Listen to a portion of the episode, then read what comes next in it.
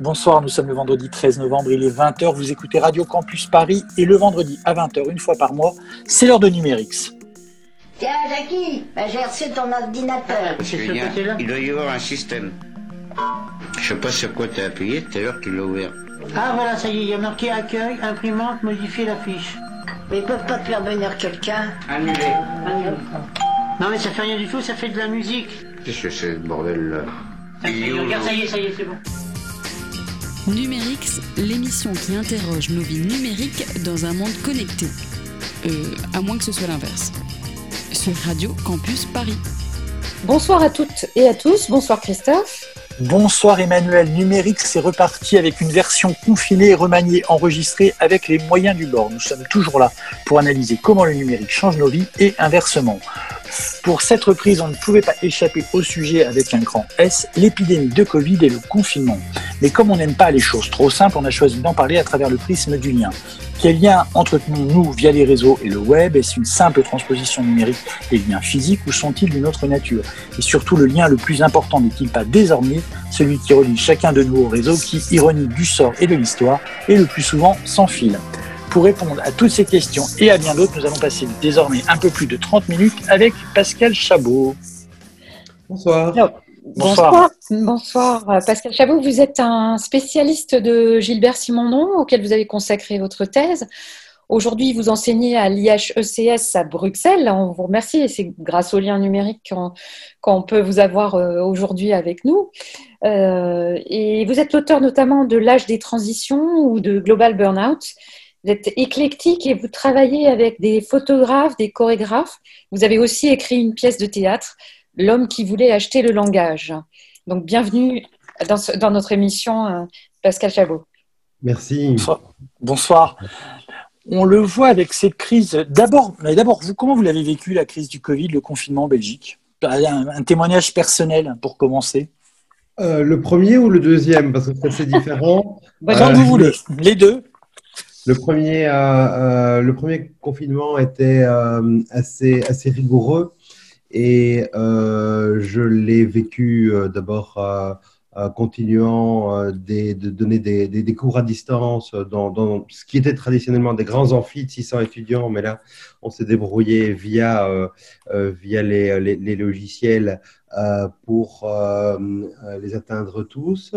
Et, et, en plus, euh, je me, suis senti un petit peu, comment dire, je dirais pas désœuvré, mais dans la nécessité de d'accompagner ce que je vivais par un peu d'écriture. Et donc, j'ai commencé, comme un certain nombre de confrères du reste, une sorte de journal philosophique du, du confinement dans un quotidien belge qui est La Libre. et voilà, euh, ça s'est passé, disons. Euh, et, euh, pour le moment, je suis plutôt, je suis en France pour le moment, dans le Pas-de-Calais, et les, choses sont visiblement un, peu plus, un peu, moins coercitives, disons, que lors du, premier confinement. D'accord, donc on ne vous reçoit pas depuis la Belgique, mais depuis le Pas-de-Calais. Exact, exact. C'est ça qui, qui, qui, qui est assez impressionnant, c'est qu'on on, ne sait pas où l'autre est s'il ne déclare pas euh, où, il est, ou, alors euh, on doit explorer son, euh, son, adresse IP, mais, mais sinon, effectivement, je fais l'aveu d'être plutôt dans le Pas-de-Calais pour le moment. Alors, justement, c'est un peu le, le, démarrage de, de, ce sujet qu'on a choisi, qui est celui du, du lien et du lien numérique pendant ce, cette pandémie. Depuis le début de la crise, depuis le début 2020, il y a une sorte de vécu mondial en direct, en temps réel de la pandémie. Euh, on l'a vu, on a vu le virus arriver, démarrer en Chine, puis euh, puis s'étendre et puis euh, parcourir le monde. On a vécu des choses ensemble. Est-ce que est-ce que ça c'est vraiment la première fois que ça arrive? Est-ce que est-ce que c'est vraiment quelque chose qui change avec le numérique? Qu'est-ce qui change exactement avec le numérique?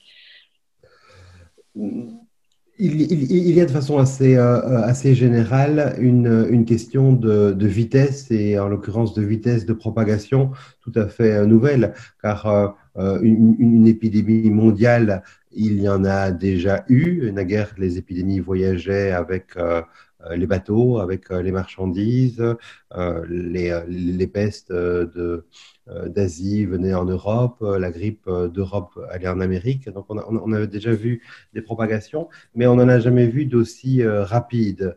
en l'occurrence, celle-ci voyage à, la vitesse, disons, des, des machines à pétrole.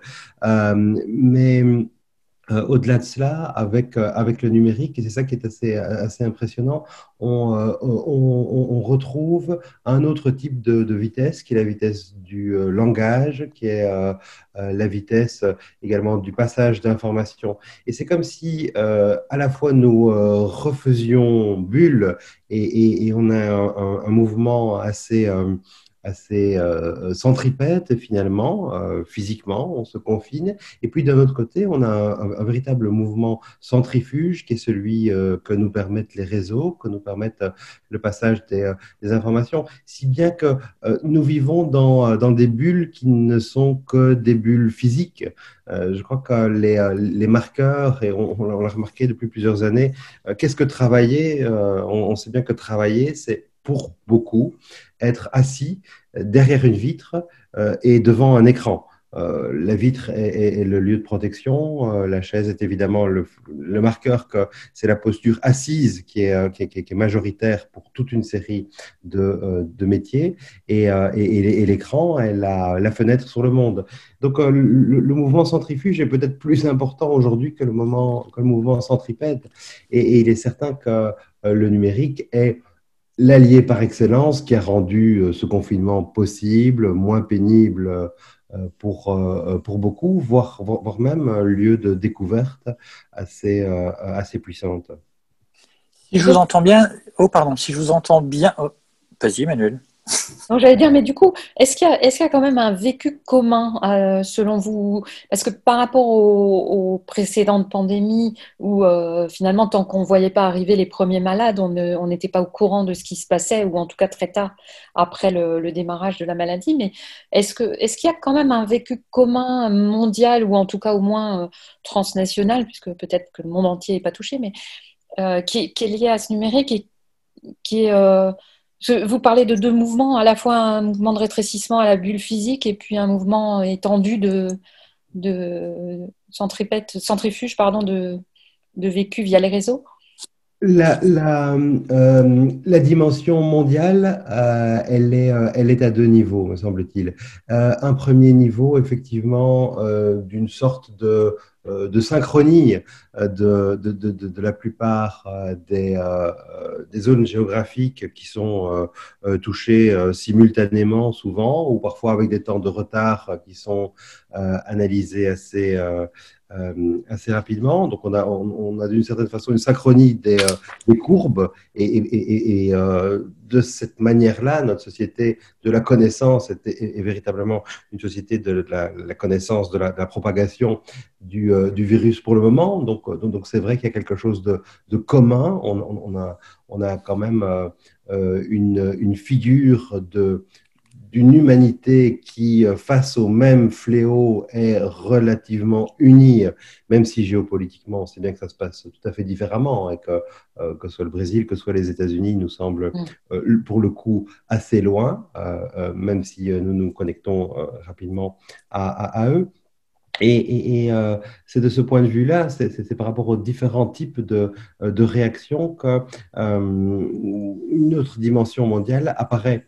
Et cette dimension-là mondiale, elle concerne peut-être un petit peu moins les réseaux que la protection. Je pense que c'est un, domaine qu'on doit, doit étudier, euh, les, zones protectrices qui sont finalement nos immunités sociales. Et peut-être que le numérique est une de nos immunités sociales finalement, euh, c'est-à-dire que euh, c'est une, manière euh, de faire barrage à ce qui pourrait être négatif tout en ayant un accès au, dehors. Mais les immunités sont d'abord des immunités familiales, tribales, claniques. Bon, traditionnellement, on a eu une grande immunité par la suite qui était celle qu'offrait l'État la protection sociale, c'est euh, euh typiquement une, immunité nationale. Et maintenant, on voit bien que euh, cette immunité-là ne suffit plus. Et on cherche quelque chose comme une immunisation globale, une immunisation mondiale, attendue typiquement par un, un vaccin. Et, et dans, cette, notion d'humanité une, d'humanité peut-être plus, plus soudée, l'idée qu'un remède un vaccin serait un, jour, le plus tôt possible, on l'espère, envisageable, continue à, asseoir cette, cette idée d'un d'un lien très fort et très très paradoxalement, il faut se dire qu'on attend aujourd'hui la protection non plus des États, mais de ce qu'on peut, de, des multinationales, de ce qu'on peut appeler les, euh, les ultra-forces, qui ont été extrêmement critiquées, euh, bien évidemment, comme le sont euh, les GAFAM, comme, comme les, la, la Big Pharma. mais c'est paradoxal, c'est de ces instances-là transnationales qu'on attend quelque chose comme un salut, pour employer un, un grand mot. Ce que vous disiez précédemment sur, sur finalement le, monde du travail qui se résume à être assis sur une chaise devant un écran. Est-ce que vous iriez jusqu'à dire que finalement cette pandémie, ce confinement révèle la réalité du monde dans lequel on vit habituellement, mais qu'on ne veut pas voir? Parce que finalement, on n'est pas toujours devant un écran qui à la fois ouvre sur le monde, mais fait écran par rapport au monde. Tout à fait. Elle met cela euh, en lumière de façon plus, euh, plus crue. Euh, et je ne suis pas sûr qu'elle le révèle entièrement, mais elle, elle, le construit. Elle est en train de nous construire différemment, de construire notre rapport au temps, notre rapport à l'espace tout à fait, tout à fait différemment. Et, il faut dire que les, les possibilités technologiques existaient depuis tout de même assez longtemps. Les, les, les logiciels qui permettent le télétravail était disponible sans qu'il euh, euh, soit, euh, il y a encore deux ans ou trois ans, communément utilisé, sauf dans, le cas de, de, sociétés transnationales.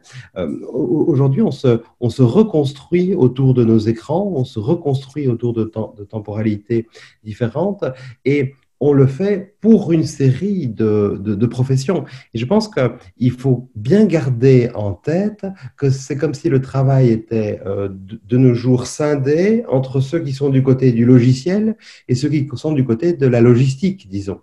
Euh, du côté du logiciel, c'est-à-dire ceux pour qui les tâches peuvent être opérées devant, euh, devant un écran et avec, avec les touches qu'il faut, c'est-à-dire dont les tâches sont convertibles en, euh, je dirais pas qu'en binaire, sont convertibles en échange euh, d'informations, quelles qu'elles soient.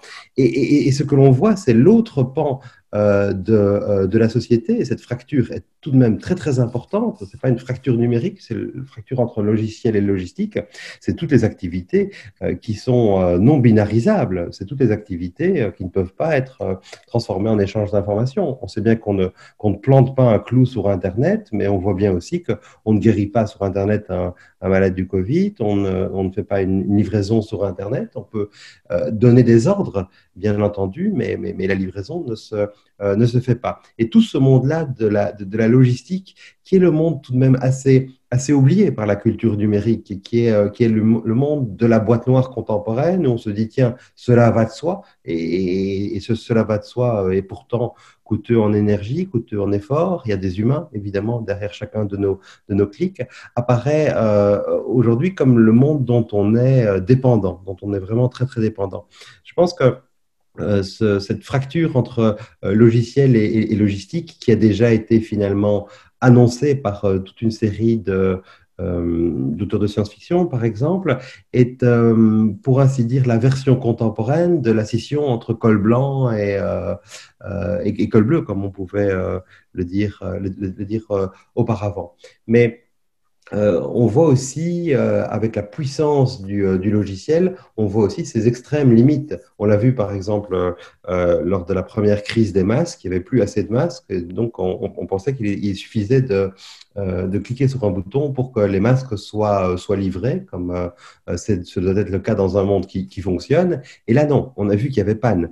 Il y avait véritablement panne, et la dépendance matérielle du numérique est, réaffirmée de façon, je trouve, tout à fait, tout à fait intéressante. Ce que vous voulez dire, c'est aussi qu'on attend, finalement, on, s'est habitué à attendre un, si on revient au lien, un lien rapide en appuyant sur un bouton. Et en fait, il y a tout un monde euh, logistique, physique euh, qui existe et qu'on avait un peu oublié, qui est revenu euh, sur, le, sur le devant de la scène. En fait. Tout à fait. C'est le monde de la matière, c'est-à-dire le monde qui dicte d'habitude sa propre temporalité, qui a ses propres lois euh, et, et, par rapport auquel l'humain est tout de même beaucoup plus dépourvu de solutions faciles et rapides que, que dans le numérique. Le réel résiste la matière résiste euh, et, les virus résistent plus que, plus que tout. Il y a une, pensée du numérique dans laquelle cette, euh, cette résistance tend à être abolie. Et c'est d'ailleurs une des noblesses du, du, numérique de faire en sorte que les choses peuvent être faciles, rapides, et euh, les, les, films peuvent voyager d'un continent à, à, un autre en quelques dizaines de minutes. C'est la grande, grande facilité, c'est la magie, comme on a dit, du numérique. Mais, mais, cependant, la résistance du réel revient. Pour, pour montrer euh, cette, euh, cette pensée d'une facilité du numérique euh, est affirmée, on peut avoir en, tête l'évolution de Disney. Euh, Disney, dans l'apprenti sorcier, c'est vraiment la résistance du, du numérique. C'est Mickey qui euh, prend des, des, balais dans la figure, qui euh, voit que tous les éléments se, euh, se rebelle contre lui. Et quand on voit aujourd'hui ce que Disney pour les enfants est, euh, est devenu, euh, c'est souvent avec le maxi outil mystère, une tablette finalement qui ressemble à un iPad que, sur lequel il s'agit de, de, de, cliquer sur tel ou tel outil et les, les problèmes sont, sont, sont, résolus par, euh, par un clic. On voit évidemment que c'est pas pas si simple que cela et, le, le, retour en force du réel est, est, quelque chose à prendre en compte dans, dans le monde numérique, même si je pense que l'opposition n'est que euh, n'est que transitoire et, une humanité évoluée euh, doit bien savoir que logiciel et logistique vont de conserve. C'est très intéressant parce que vous parlez de Disney. On, pourrait continuer sur le sujet parce que Disney, c'est aussi une des parcs d'attractions qui sont actuellement fermés. Mais on va d'abord écouter un peu de musique et on prend la discussion tout de suite après.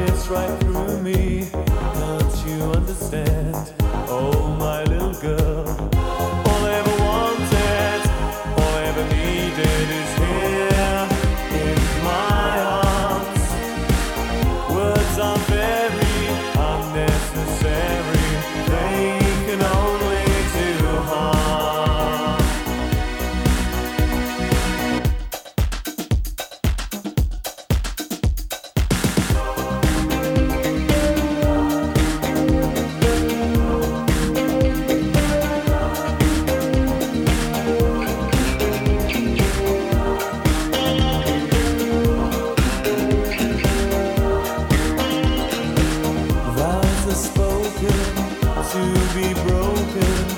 Feelings are intense, words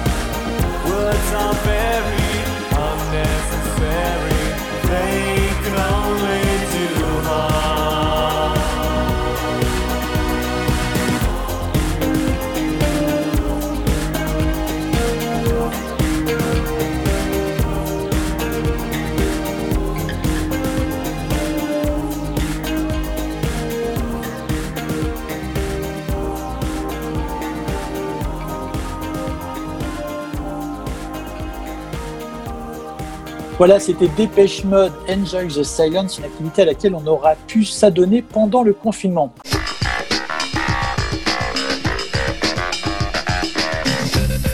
On reprend le cours de numérique confiné avec notre invité Pascal Chabot, qui est philosophe.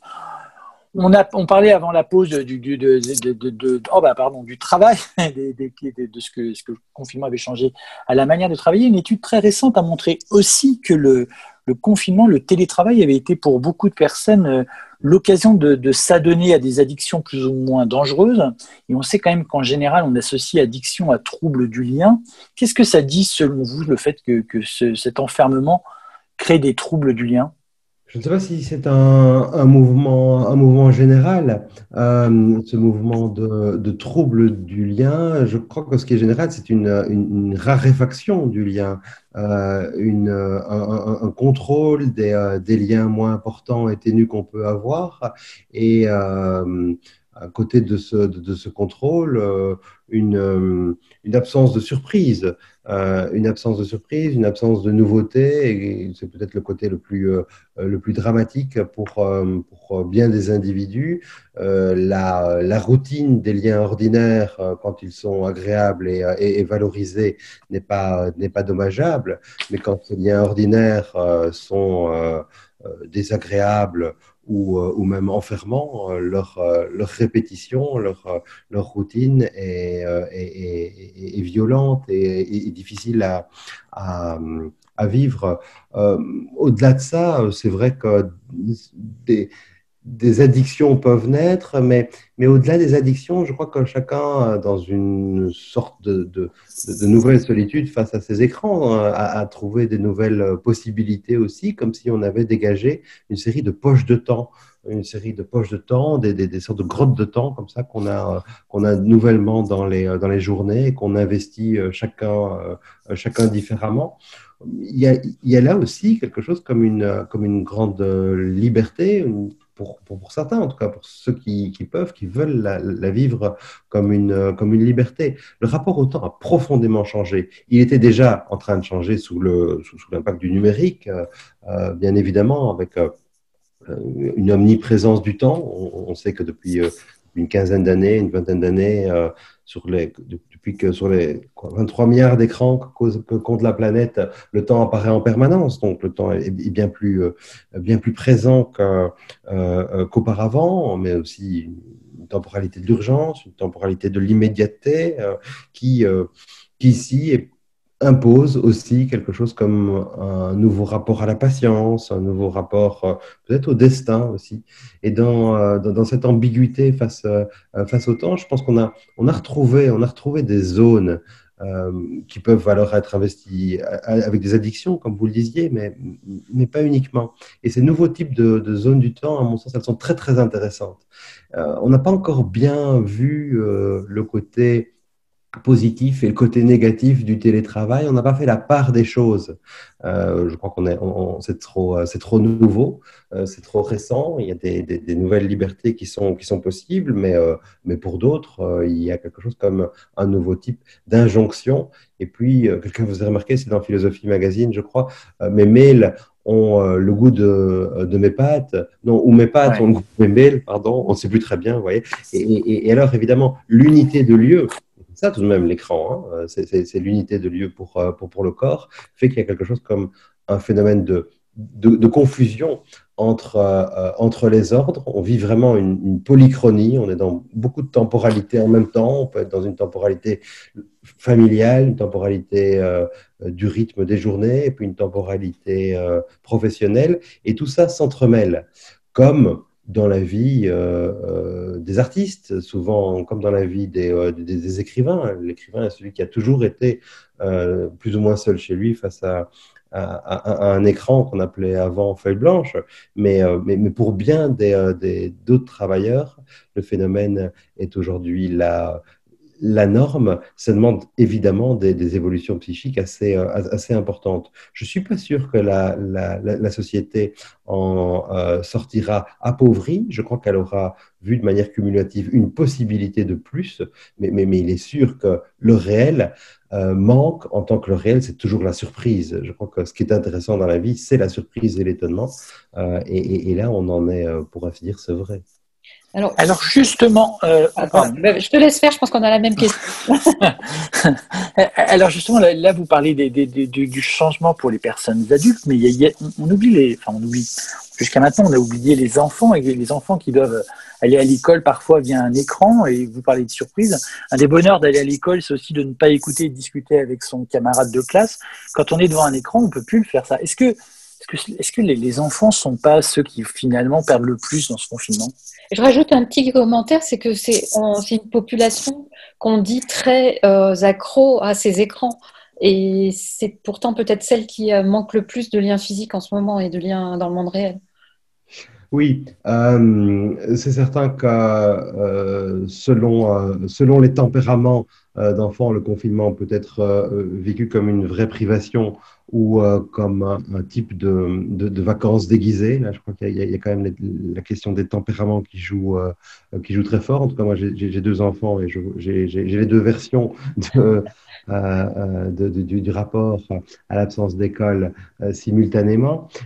Au-delà de ça, je crois que les enfants, qui sont quand même les, les souvent des grands professionnels des, des écrans, euh, à partir de, de, de, 10, 11, 12 ans, ils, ils savent ce qu'est une image stimulante et ils savent ce qu'est une image beaucoup moins stimulante, euh, voient bien que ce qu'on leur offre comme cours à distance n'est en matière d'écran euh, pas, très, pas très abouti, pas très, euh, pas très intéressant. la classe telle qu'on l'a fait à distance souvent est quelque chose comme une classe plus ou moins euh, plus ou moins réduite à l'aspect euh, langagier avec visuellement euh, des, des paysages qui sont, qui sont pas intéressants du tout. Hein. Enfin, que ce soit Zoom, que ce soit Teams, on sait bien qu'il ne se passe pas grand-chose au niveau de l'information visuelle. Il y a une, série, une certaine pauvreté et, et, sans doute que les enfants le, le, ressentent assez bien. Et, et ce succès d'année-là qu'elle qu court à distance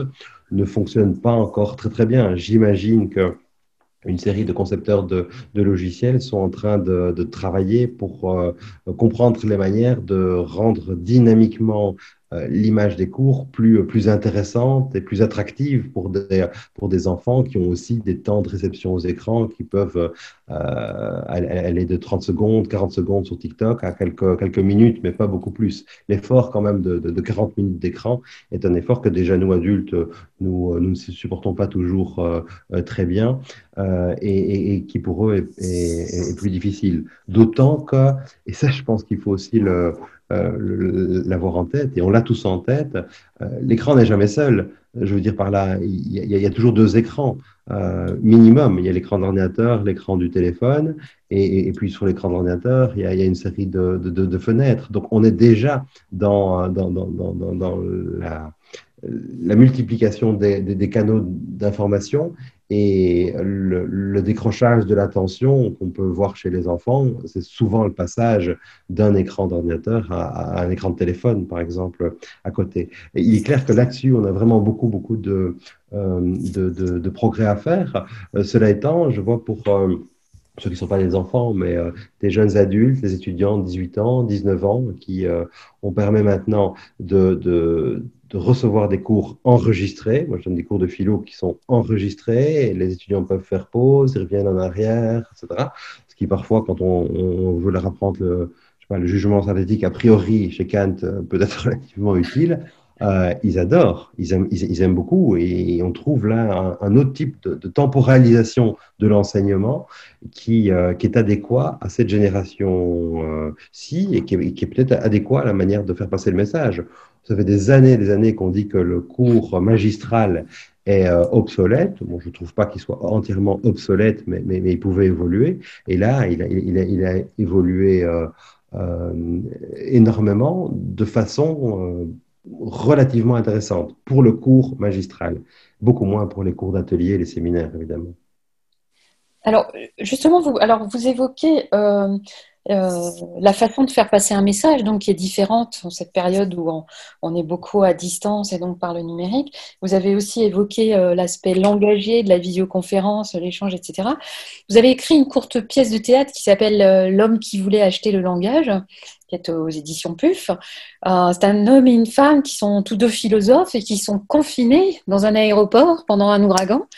Et lui, veut breveter le langage parce que c'est une donnée pour laquelle il faudrait payer. Et elle, elle défend une parole et une pensée libre. Je résume très, très rapidement un, un livre qui est plus dense que ça. Mais quel, quel rôle joue euh, le langage aujourd'hui dans ce, ce lien qu'on maintient pendant la pandémie? Et est-ce que c'est un langage différent justement? Est-ce que c'est un langage qui évolue? Est-ce que c'est un langage euh, plus justement de l'image, de, de l'émoticône? Est-ce que c'est voilà est-ce que comment est-ce que vous observez cela? C'est très certainement un langage euh, appauvri, euh, puisque je dirais plutôt une communication appauvrie à son, euh, son, sa dimension langagière. On dit souvent que le non-verbal, c'est environ 60 ou euh, 70% euh, de, du, du, message. Et, et, et, de nos jours, le, non-verbal tend à beaucoup, beaucoup disparaître. Il est, beaucoup moins important. Certes, il y a du non-verbal sur écran, mais euh, il est tout de même euh, ténu et, euh, restreint à la seule visibilité, finalement, les éléments de, non pas de toucher, mais de distance, les éléments d'ambiance, d'atmosphère, euh, ne font plus partie du tout de, de, la communication. Donc là, évidemment qu'il y a une perte extrêmement importante, de même que les, dimensions peut-être plus, plus émotives ou les manières de se poser soi-même, euh, qui font partie de la communication également, euh, sont, réduites à quelques marqueurs et pas davantage. Souvent, se poser soi-même, c'est le fond d'écran ou euh, des, petits détails comme cela, mais, dans euh, la, la, vie physique, pour ainsi dire, euh, le, monde, le monde réel, s'il faut employer ce, grand mot, les, les, marqueurs de positionnement de soi sont beaucoup, beaucoup plus importants. Donc, donc, donc un, un, un, langage aussi peut-être plus abstrait, un langage qui doit être plus efficace, qui vise davantage de, de, de performance, une communication qui euh, met moins de temps pour, euh, pour s'installer. Vous voyez, avant, avant de faire cette, euh, cette émission, on a, on a échangé pendant une minute ou deux minutes. Il est probable que si j'étais venu dans, dans, dans, votre studio, nous, nous aurions parlé une vingtaine de, de minutes, de même que quand ce sera fini, d'habitude, on, voilà, on, on, on, passe à autre chose. Euh, là, le, langage devient le lieu d'une opérativité. Et dans cette pièce de théâtre, c'est ce que j'avais voulu mettre euh, et, montrer. C'est euh, montrer qu'il y a une palette sémantique qui peut être profitable, et c'est la palette sémantique de ce qui est convertible en action, en opération. Euh, typiquement, je veux faire ce voyage-là, je veux acheter ceci, euh, je veux envoyer ce, euh, ce mail-là, etc. Tout cela, c'est du langage suivi des faits. Et, et, le, le, héros de cette pièce se dit que euh, cette, cette, suite des faits pourrait être brevetable parce qu'elle elle, elle, a un intérêt financier. À côté de cela, on, a, on, a un langage tout à fait différent qui est, qui est celui où on se raconte nous-mêmes et où on ne cherche pas à avoir des effets finalement. On est, on est dans un, euh, dans, un monde où on interprète ce qui euh, nous arrive, ce qui nous passe par la tête. Et c'est vrai que ce, ce, type de langage-là est pour le moment amenuisé, ce qui n'est pas toujours euh, un mal. Je veux dire, par, par ça qu'on on a tous et toutes des, euh, des, fréquentations ou des collègues qui euh, ont tendance à être relativement envahissantes avec euh, leurs états d'âme ou leurs émotions. Donc là, on, on, fait un petit peu l'économie. À, à, nouveau, il y a quelque chose comme une véritable ambivalence qui est le propre de ce qui est en train de naître. Alors, euh, euh, je crois que les concepteurs de logiciels ont un, rôle extrêmement important à, jouer pour euh, faire naître des outils qui formateront intelligemment le langage et permettront des, des SAS, des, bulles ou, d'autres types de sociabilité seront, seront possibles également. On parle, on, parle relativement peu finalement de la manière dont les concepteurs de logiciels créent des mondes et, créer, euh, créer du social. pourtant, leur, rôle est extrêmement, extrêmement important. Il y a, il y a c'est certain formatage du, du, du, message, mais quel type de format, quel type de formatage, c'est quelque chose qui est une question sociale qui est pour le moment réservée quasiment au seul concepteur. Pour terminer avec un autre sujet qui vous tient à cœur, sur lequel vous avez écrit, c'est celui de la transition. Est-ce que le, finalement nous sommes en train de vivre une grande transition et selon vous, quelle est, quelle est-elle cette, transition? C'est vrai qu'on est, en train de vivre une, autre transition que la transition annoncée, puisque euh, la transition annoncée était une, transition euh, écologique et, euh, c'était celle finalement pour le dire comme cela, de, la sortie du pétrole et de la création euh, d'autres types de, liens euh, avec la nature. Cette transition écologique euh, euh, n'est plus le sujet numéro un, elle est, beaucoup moins à, l'agenda et la nouvelle transition est clairement une transition numérique. Pour le moment, c'est comme cela qu'on peut, la, nommer. Euh, le problème des transitions, la pensée des transitions est une, euh, pensée qui essaye de, mêler le désir au changement. Parce que des changements, il y en a, évidemment, toujours, tout le temps, euh, de, façon, permanente. Et, la question des transitions, c'est quel type de changement voulons-nous? Par rapport à la transition écologique, euh, depuis, euh, depuis une trentaine d'années, une quarantaine d'années, euh, les intellectuels, les scientifiques étaient, étaient, assez clairs et pouvaient décrire le type de transition souhaitable. On, sait bien, hein, un, développement durable, une, une, société plus, plus juste, respectueuse de la nature, etc. Tout cela, tout cela est connu. Maintenant, la transition numérique est également un, un, un lieu de, de changement, mais c'est un changement qui est très souvent subi. C'est un changement dans lequel les utilisateurs sont assez passifs et tout l'intérêt euh, des prochaines années va être de euh, définir quel type de désir on peut euh, plaquer sur cette transition numérique. Comment l'animer finalement? Comment faire en sorte que cette transition numérique puissante que nous vivons soit conforme à ce que nous, euh, nous désirons et qu'elle soit donc plus libératrice euh, qu'aliénante. Il y a là des, des vraies questions et on n'est qu'au début de cette, de cette question-là. Pour ma part, je suis persuadé que euh, la transition numérique peut être intéressante euh, si elle permet de changer le rapport entre le temps et le travail finalement. Euh, dans, un modèle plus, plus dur, c'est toujours le temps qui domine et, travailler, c'est travailler pendant X heures de telle ou telle manière. C'est finalement le, le, le, cadre général de la temporalité qui dicte le travail passer dans un monde où, le travail est premier, l'œuvre est première, et finalement, bon, ça prend le temps que, cela prend pourvu que ce soit compatible avec euh, euh la vie générale de l'individu, c'est peut-être beaucoup plus, euh, beaucoup plus intéressant. De cette façon-là, il y aura quelque chose de libératoire dans la transition numérique. Pascal Chabot, merci beaucoup. Merci, merci à vous. Ravi, ravi en tout cas de cet échange. Merci, beaucoup. Merci, merci d'avoir participé à cette expérience. C'était Numérique sans version confinée. L'émission était préparée par Emmanuel et Christophe. Elle était réalisée et montée par Emmanuel. On se retrouve le 11 décembre. On ne sait pas encore si on sera encore déconfiné ou pas. Mais en tout cas, on garde le lien. Merci.